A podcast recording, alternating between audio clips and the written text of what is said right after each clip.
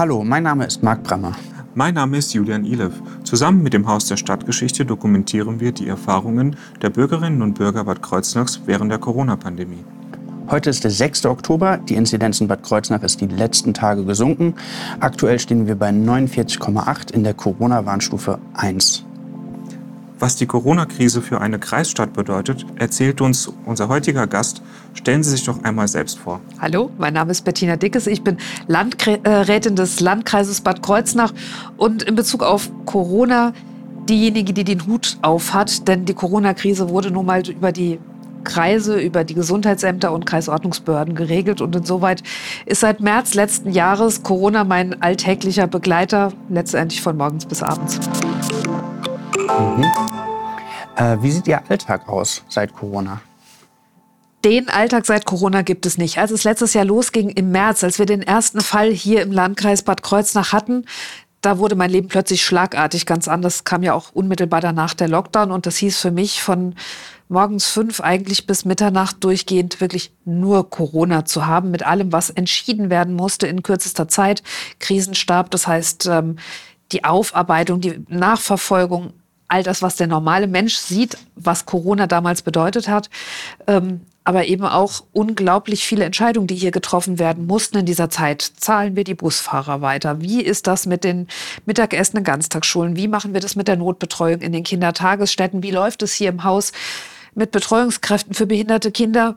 Also das waren unzählige Kleinentscheidungen, die getroffen werden musste und natürlich das große, wie gehen wir mit der Pandemie hier im Haus um? Wie können wir das Thema Sicherheit für die Bevölkerung gewährleisten? Also es waren wirklich sechs bis acht Wochen, in denen ich nichts anderes außer Corona gemacht habe. Und es waren sehr intensive Tage auch, weil ich sowohl hier in der Kreisverwaltung wie auch über die sozialen Netzwerke äh, in der Kommunikation mit den Bürgern wirklich nur Corona hatte. Mhm. Danach wurde es nicht ruhiger, weil dann das normale Leben auch wieder stattgefunden hat. Das heißt, die Erwartungshaltung, dass wir Gremiensitzungen haben, dass es Termine gibt, dass sich auch um andere Themen natürlich weiter gekümmert werden muss. Natürlich müssen weiter Straßen gebaut werden, natürlich laufen Baumaßnahmen in Schulen. Ähm, das Thema Abfallwirtschaft läuft weiter. Also das heißt, nach diesen sechs bis acht Wochen 100 Prozent Corona war danach 100 Prozent Corona plus 100 Prozent normale Arbeit angesagt. Und deswegen sage ich, seit Corona, ich hatte vorher schon hohe Arbeitszeiten, aber ich komme in den meisten Wochen an die 100 Stunden. Das ist das einfach ist eine Ansage. So. Ja. Ähm, Gerade zu Anfang, ähm, als es hieß, ähm, wir müssen Kontakt vermeiden, ähm, wie funktioniert das in so einem Haus wie die, die Kreisverwaltung, wenn man plötzlich jedem fernbleiben muss, weil man nicht weiß, wie hoch das Ausmaß der Ansteckungsgefahr ist? Wie habt, habt ihr das organisiert? Also es gab von mir eine Ansage in unser Haus, die von vielen getragen wurde und mit Sicherheit von dem einen oder anderen auch mit Bauchweh, dass ich gesagt habe, unser Haus war niemals zu. Mhm. Ähm, wenn wir verlangen, dass die Krankenschwester oder das Personal an an der Rewe-Kasse weiterarbeitet, dann sind wir, die ja vom Staat, also vom Bürger bezahlt werden, aus meiner Sicht die gewesen, die auf jeden mhm. Fall da sein mussten. Ja. Das heißt, wir waren nie zu. Wir haben aber schon gesagt, wir wollen versuchen zu reduzieren. Das heißt, das, was telefonisch geht, bitte möglichst telefonisch machen. Die Ansage haben wir an die Bürger im Kreis auch gemacht. Auf der anderen Seite war aber auch klar, wer, wer die persönliche Ansprache braucht. Und es laufen ja viele Dinge. Also Baumaßnahmen sind weitergelaufen. Die Eingliederungshilfe für Behinderte, es ist ja alles weitergelaufen ähm, der durfte auch hier ins Haus. Wir hatten dann ganz am Anfang mit Spuckschutz agiert. Wir haben also Büros ja. umgebaut. Wir hatten natürlich das Thema Maske hier im Haus, das Thema Fenster aufreißen und Abstand. Also vermeiden schon. Wir hatten extrem viele Menschen, die dann auch ins Homeoffice gegangen sind. Aber es war auch immer klar, eine Hälfte ist draußen, aber die andere Hälfte muss auch drin sein. Wie gesagt, vom ersten Tag an bis heute hatten wir keinen einzigen Tag die Kreisverwaltung geschlossen. Mhm.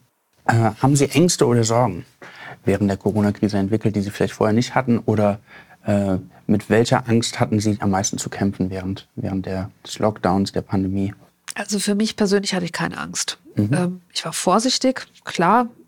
Ich war ja genauso gefährdet wie jede andere Person hier im Landkreis auch an Corona zu erkranken und im Zweifel auch schwer zu erkranken. Aber ich hatte um mich selbst keine Angst. Ich hatte ganz viele Bedenken um das Thema Wirtschaft. Das war eine meiner ganz großen Ängste, dass zum Beispiel das Thema Gastronomie oder die Schausteller, das Thema Kultur einfach ähm, irgendwann am Boden liegt. Ich habe heute Angst, dass äh, das soziale Miteinander extrem gelitten hat, dass ähm, manche trauen sich überhaupt nicht mehr raus, dass also die Ängste der Menschen machen mir Angst. Mhm. Mir macht auch die Aggression der Menschen richtig Angst, weil man das ja auch auf der Straße spürt. Und natürlich in all den Punkten, dadurch, dass das Corona-Krisenmanagement äh, in der Verantwortung in meiner Hand liegt, natürlich auch immer die Angst, treffe ich eine falsche Entscheidung. Mhm. Ähm, werden eventuell Menschenleben gefährdet, weil ich eine falsche Entscheidung treffe. Also mhm. dieser Verantwortung war ich mir vom ersten Tag an bewusst. Ich trage gerne Verantwortung, deswegen ist das in Ordnung. Aber trotzdem gab es Nächte, in denen ich praktisch nicht geschlafen habe, weil ich nur überlegt habe, was kann ich noch tun, damit hier keine Menschen sterben oder mhm. lang, äh, langfristige Folgen haben. Also das sind so die, die Ängste um andere, um meine eigene Person nicht. Mhm. Was hat Sie in der Krise wiederum positiv bewegt? Es gibt dieses Helmut Schmidt-Zitat, in der Krise lernt man die Menschen kennen. Und ich habe sehr viele Menschen kennengelernt, ähm, anders kennengelernt, als ich sie vorher kannte. Ähm, Menschen, die ich bewundere dafür, wie tough sie entschieden haben, die nie gesagt haben, mir ist das zu viel, die mit eigenen Ideen ankamen und gesagt haben, ach, ich mache das schon, ist das in Ordnung. Also es sind unglaublich viele Menschen, die ich positiv kennengelernt habe. Ähm, und das macht mich auch glücklich, das zu erleben, dass es diese Menschen gibt. Also das war das, die schönste Erfahrung, waren wirklich Menschen kennenzulernen, die Krisenmanagement konnten. Äh, viele Menschen im, haben sich ja über den Kreis informiert. Wie sind die aktuellen Maßnahmen, die Inzidenz, wie sieht es aktuell aus? Wie haben Sie die Informationen bekommen, also vom Land? Es gibt ja die, also die ganz normalen Verteiler. Eine Verordnung kommt zu uns her. Es gab gerade in der ersten Zeit von Corona sehr viele Videoschalten oder Telefonkonferenzen mit dem Land, bei denen dann natürlich nicht immer sofort, sondern manchmal auch stückweise die Informationen kamen, weil man ehrlicherweise sagen muss, auch für die Landesregierung war ja Corona neu, nicht nur für die Kreisverwaltung. Es war ja nicht nur bei uns, dass wir überlegt haben, ich sag mal, von der Hand in den Mund mit Regeln zu arbeiten, sondern im Land auch. Aber wir haben schon relativ klare Wege, dass wir informiert werden über Maßnahmen seitens des Landes. Und wir haben versucht, von unserer Seite ähm, die Informationen dann so, also mein Begriff, den ich geprägt habe, in dieser Zeit in Menschendeutsch nach draußen zu bringen. Mhm. Denn wenn ich eine Verordnung bekomme vom Land, dann kann ich die lesen, dann können auch meine Beamten hier im Haus oder also da kann auch eine Verwaltung kann sowas lesen. Aber eine äh, ein normaler Bürger, der dann 30 Seiten Vorschriften mit Verweis auf Paragraph 3 und, und Absatz 2 und ich sage mal, das kann kein Mensch verstehen in dieser Form. Außer er hat wirklich viel Zeit. Und wir haben versucht, von Anfang an erstens immer zu informieren, wie ist die Situation hier und das so transparent wie möglich, damit auch keiner sagen können, kann, ihr belügt uns und das ist ja alles fake und sonstiges. Also wir waren sehr, sehr transparent in dem, was hier war. Und wir haben versucht, all das, was wir vom Land bekommen haben, was natürlich auf der Homepage des Landes auch für jeden Bürger zu finden ist, aber so runterzubrechen, dass wir zum Beispiel auch, ja, ich glaube, mit der einzige Kreis sind, der in, in dieser Intensität Auslegungshilfen geschrieben hat. Mhm. Immer im Kontakt mit denen, die es umsetzen müssen. Als die Hotels aufgingen, haben wir mit Hotels diskutiert. So sieht die Regel aus ist das umsetzbar oder müssen wir da in Nuancen ändern? Bei der Gastronomie, mit den Sportvereinen, mit Musikvereinen. Also wir haben immer versucht, mit denen, die gerade extrem betroffen waren, zu diskutieren und dann einen Weg für den Kreis Bad Kreuznach zu finden. Mhm. Und das haben wir sehr, ja, sehr, sehr intensiv versucht. Über die Homepage, über die Zeitung, aber eben auch über die sozialen Netzwerke. Und die sozialen Netzwerke haben für mich in dieser Pandemie eine, einen viel, viel höheren Stellenwert bekommen, als sie das vorher hatten. Mhm. Das ist tatsächlich auch unsere Folgefrage hier auf unserem Zettel. Äh, welche Rolle spielen für Sie in der Krise die sozialen Netzwerke und welche nutzen Sie? Also wir haben die sozialen Netzwerke genutzt, um Informationen zum Beispiel die Auslegungshilfen der Corona-Bekämpfungsverordnung oder die, die Radikalen, als wir äh, im Lockdown waren und zum Beispiel das nächtliche Ausgangsverbot hatten. Also all diese Punkte konnten wir relativ gut kommunizieren, auch wenn Impftermine irgendwo mit dem Impfbus sind heute noch. Also reine Sachinformationen waren sehr wichtig in der Zeit. Es nimmt jetzt ab in der Bevölkerung, dass das Interesse, die Inzidenz spielt nicht mehr so die Rolle. Aber gerade in eigentlich das komplette erste Jahr war das ja das mhm. ausschlaggebende Kriterium und da war das wichtig zu informieren. Es war aber auch auf der anderen Seite ganz wichtig, um ähm, ja ganz einfach Kontakt aufnehmen zu können. Mhm. Ähm, insbesondere in den ersten Wochen, das waren nicht so diese ersten sechs bis acht Wochen, wenn ich um elf Uhr ins Bett gegangen bin, habe ich noch bis Mitternacht Anfragen beantwortet. Ich sag mal ganz kurz, es war in einem Dorf klar, da ist der erste Corona-Fall. Das hatten wir kommuniziert. Und dann schrieb mich eine Dame an, die die Zeitung austrägt, ob mhm. wir nicht irgendwie das Haus markieren könnten. Sie hätte fürchterliche Angst, sich anzustecken. Mhm. Und wir haben dann fünfmal hin und her geschrieben, kurz vor Mitternacht. Ich war eigentlich todmüde. Und ich habe ihr erklärt, dass sie keine Angst haben muss, dass nichts passieren kann. Dass mhm. Ich habe ihr versucht, das zu erklären mit einem permanenten Fragen, äh, also auf Fragen antworten. Und am Ende schrieb sie, was ein Glück, dass es jemand gibt, der meine Angst nimmt. Und dann habe ich gedacht, genau, das war auch ein ganz wichtiger Punkt. Jemand, der mir keine E-Mail schreibt, der sonst vielleicht auch nicht viel mit Behörden zu tun hat, hatte über die sozialen Netzwerke immer die Chance, auch Fragen zu stellen und Antworten zu kriegen. Und damit kommt man ganz viel wirklich im Kleinkram machen. Ich, hab, äh, ich bin Hochzeits- und Geburtstagsplanerin seitdem. Seit wir Lockerungen haben, schreibt ständig jemand ein, ich habe dann Polterabend, wie mache ich das? Ich heirate, was mache ich da? Also ich plane Veranstaltungen für Menschen über soziale Netzwerke. Aber es war wichtig, weil die Ängste ja da sind und die meisten Menschen eben nicht von morgens bis abends Corona, sondern ein ganz normales Leben haben und man muss das organisieren in den mhm. Familien. Ist es dann Facebook vorwiegend? Bei mir ist es vorwiegend Facebook. Ich bin zwar auch auf Instagram, aber da fehlt mir die Zeit. Ich kann nicht mehr. Also ich mhm. bin vornehmlich Facebook und über Messenger dann erreichbar. Ja, ja. Und das heißt, äh, wenn man sich dann den Abend den bei Ihnen vorstellt, äh, um 11 Uhr, dann sitzen Sie persönlich da mit dem Telefon in der Hand und beantworten die Fragen. Ist das so? Also jeder, der eine Antwort bei mir über meinen Facebook-Account und über meinen Messenger-Account kriegt, der kriegt das 100 Prozent von mir. Ja. Das würde ich nicht aus der Hand geben wollen, denn das, da steht ja mein Name drauf. Das bin ja ich. Und ähm, insoweit kommt die Antwort von mir, das ist, geht auch mal, es gehen auch mal Antworten oder Anfragen unter. Wenn 30 Anfragen kommen, dann schließe ich nicht aus, dass ich auch zwei vergesse zu beantworten, weil es zu viel ist. Ja. Aber die Antworten, die ich gebe, sind meine. Okay. Das heißt, Sie setzen sich auch dann direkt damit auseinander, wenn viel Miss- und Desinformation verbreitet wurde oder wird. In sozialen Netzwerken wird das ja vor allen Dingen, oder passiert das ja vor allen Dingen. Äh, wie, wie gehen Sie damit um?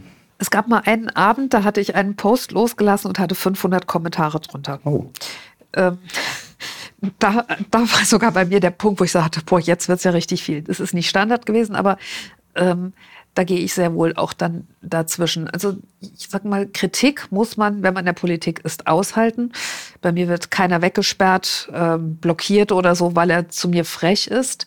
Wenn andere angegriffen werden, gehe ich immer dazwischen auf meiner Seite. Also das dulde ich nicht. Und ich versuche dann trotzdem zu antworten. Also das waren dann ganz viele Kommentare, die eine Antwort von mir bekommen haben. Also ich versuche wirklich sachlich damit umzugehen. Mhm. Ähm, manchmal muss ich dann tief Luft holen. In der Regel antworte ich einfach nicht auf freche Kommentare.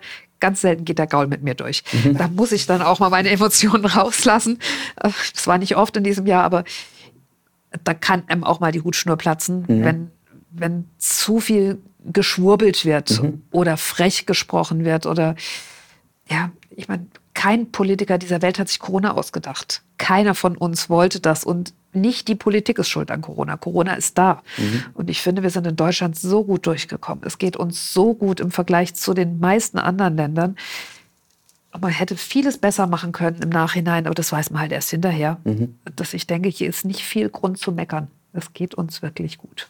Wie empfinden Sie die aktuelle gesellschaftliche Stimmung? Es gab schon ein paar Worte dazu von Ihnen am Anfang. Wie ist das zu Anfang gewesen im Vergleich zu jetzt? Ähm, Sie hatten schon kurz mal das Stichwort ähm, ähm, ja, Aggression kurz angesprochen. Also es war am Anfang ein habe ich einen ganz enormen Zusammenhalt in der Gesellschaft gespürt. So die ersten sechs, acht Wochen waren alle stolz zusammenzuhalten. Wir stehen zusammen. Das hat ja dann auch jeder in den sozialen Netzwerken gepostet. Das war ein, wir halten zusammen, wir schaffen das schon. Dann gab es ja die Lockerungen irgendwann im Sommer, dann wurde man ruhiger, das war alles noch in Ordnung. Und als wir dann im Herbst mit steigenden Zahlen wieder deutliche Restriktionen hatten, da ging auch die Stimmung den Bach runter. Und ich hatte, und gerade so mit Beginn dieses Jahres habe ich das Gefühl, dass ähm, die Menschen einfach nicht mehr können. Das ist noch nicht mal, dass das per se böse Menschen sind. Das würde ich absolut äh, verneinen, sondern es können manche Menschen nicht mehr. Es ist zu lange ähm, der Verzicht auf soziale Kontakte. Es ist für Familien mit Kindern im Homeschooling fast nicht mehr erträglich, diese Doppelbelastung gleichzeitig zu haben. Es sind ähm, Ängste da, die ja jeder auch in uns hat. Und seit Jahresbeginn kippt die Stimmung massiv, so empfinde ich das. Ähm, und es sind immer weniger normale, normal, was normal auch immer heißt, in der Mitte, die, die da gelassen mit umgehen und sagen, ich halte mich an die Regeln, aber ich drehe jetzt auch nicht vor Angst durch.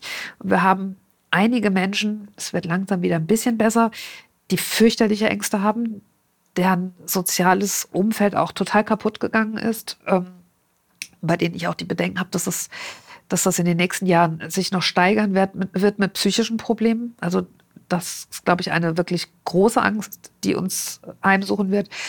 Und wir haben auf der anderen Seite Menschen, die auch einfach nicht mehr wollen. Natürlich sind da auch Extreme, natürlich sind da auch ähm, politisch motivierte Menschen drunter.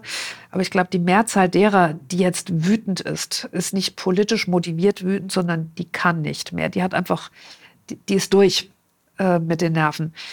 Ein bisschen nimmt es wieder ab, seit wir jetzt die Lockerung im Moment haben ist es, ist es ja etwas am Abflauen, die Wut, aber die Wut ist auf der Straße spürbar.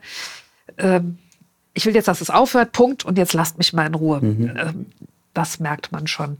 Aber wie gesagt, es war so vor, vor sechs Wochen deutlich schlimmer, als es jetzt mit dem heutigen Tag mit der Aggression ist, obwohl es immer noch schlimm ist. Also diese Spaltung der Ängstlichen und der Wütenden ist da und in der Mitte die Gruppe ist kleiner, als sie sonst war. Äh, wie stehen Sie zur Impfung? Und haben Sie sich schon impfen lassen? Ich habe mich impfen lassen und zwar dann, als ich durfte. Ähm, auch als Landrätin hatte ich da keine Sonderrolle, sondern es gab ja die, ähm, die Priorität 3, der bin ich genauso wie alle Mitarbeiter dieses Hauses zum Beispiel und war heilfroh, als ich dann endlich dran war und mich impfen lassen durfte. Meine Kinder, mein Mann, wir sind alle geimpft und das ist mir auch ganz wichtig, zum einen war es der Punkt, da waren wir auch uns familiär einig, dass gesagt haben, sonst hört die nie auf, diese Pandemie. Und sonst hören auch die Einschränkungen nie auf, wenn wir uns nicht impfen lassen. Mittlerweile, äh, und wir haben ja am Anfang gesagt, aber gefährdet sind ja nur die Alten. Wir haben uns selbst ja als nicht gefährdet empfunden. Vor drei Wochen ist ein Mitarbeiter unseres Hauses verstorben, der ist so alt wie ich, hat sechs Kinder, war nicht geimpft und ist jämmerlich erstickt. Ähm, das hat, glaube ich, nochmal sehr deutlich gemacht, dass es hier nicht nur um das Thema der Alten geht, sondern dass mit den Mutationen, die Corona gebracht hat, auch die jüngeren Menschen gefährdet sind, sodass es nicht nur, das soll endlich aufhören heißt, sondern dass die Impfung auch tatsächlich der Schutz der jüngeren Menschen mit bedeutet. Im Krankenhaus haben wir immer jüngere Menschen. Ähm, also ich, ich werbe absolut zum persönlichen Schutz und als gesellschaftliche Maßnahme für das Thema der Impfung und kann das wirklich guten Gewissens sagen, ich bin geimpft. Meine Kinder waren ganz wild darauf, dass auch sie geimpft sind. Die sind zwischen 20 und 27 Jahren alt. Mein Mann, wir waren einfach nur glücklich, als wir endlich durften. Äh, Bad Kreuznach, der Landkreis Bad Kreuznach ist ja ein sehr großer. Äh, waren da die Herausforderungen auch größer als in anderen Landkreisen? Wir haben mehr Schulen und mehr Busse und mehr Schulsozialarbeiter, um die wir uns kümmern mussten. Aber ich glaube, die Entscheidungen sind ja im größten Teil allgemein gefallen, äh, ob da jetzt fünf oder 15 Personen von betroffen waren in irgendeinem bestimmten Kreis. Also was die meisten Entscheidungen, würde ich sagen, war es egal, ob es mehr oder weniger Einwohnerinnen und Einwohner gibt hier im Kreis. Es war natürlich gerade am Anfang, als es darum ging, kriegen wir Desinfektionsmittel für alle Schulen, ähm, haben wir genug Handschuhe, Masken, irgendetwas. Da spielte natürlich schon eine Rolle, dass wir mehr brauchten als vielleicht der Landkreis Kusel, der nur halb so groß ist. Mhm. Aber ich glaube nicht, dass es jetzt so wirklich sehr viel ausgemacht hat, dass wir so viele Menschen sind. So viel ist relativ. Möchten Sie noch etwas ergänzen, was noch nicht gesagt ist? Für mich ist äh, das Thema Corona wirklich ein Ausnahmefaktor, bei dem ich mir wünsche, dass wir alle ohne den psychischen Knacks dauerhaft rauskommen, dass wir irgendwann wieder gnädiger miteinander umgehen. das Thema Gnade ist so ein bisschen kaputt gegangen in den letzten Monaten. Und dass uns bewusst sein muss, dass es möglicherweise nicht die letzte Pandemie ist, die wir erleben, dass jederzeit irgendetwas auftreten kann und dass wir uns an dem freuen, was wir haben und das aber nicht als selbstverständlich nehmen. Vielleicht hilft das an der einen oder anderen Stelle, Und es hilft auch wachsam zu sein, denn Sie sind noch jünger als ich, aber ich empfinde mich auch als jung und ich glaube nicht, dass es das letzte Mal in meinem Leben ist, dass ich so etwas erlebt habe. Frau Dickes, wir danken fürs Gespräch. Sehr gerne.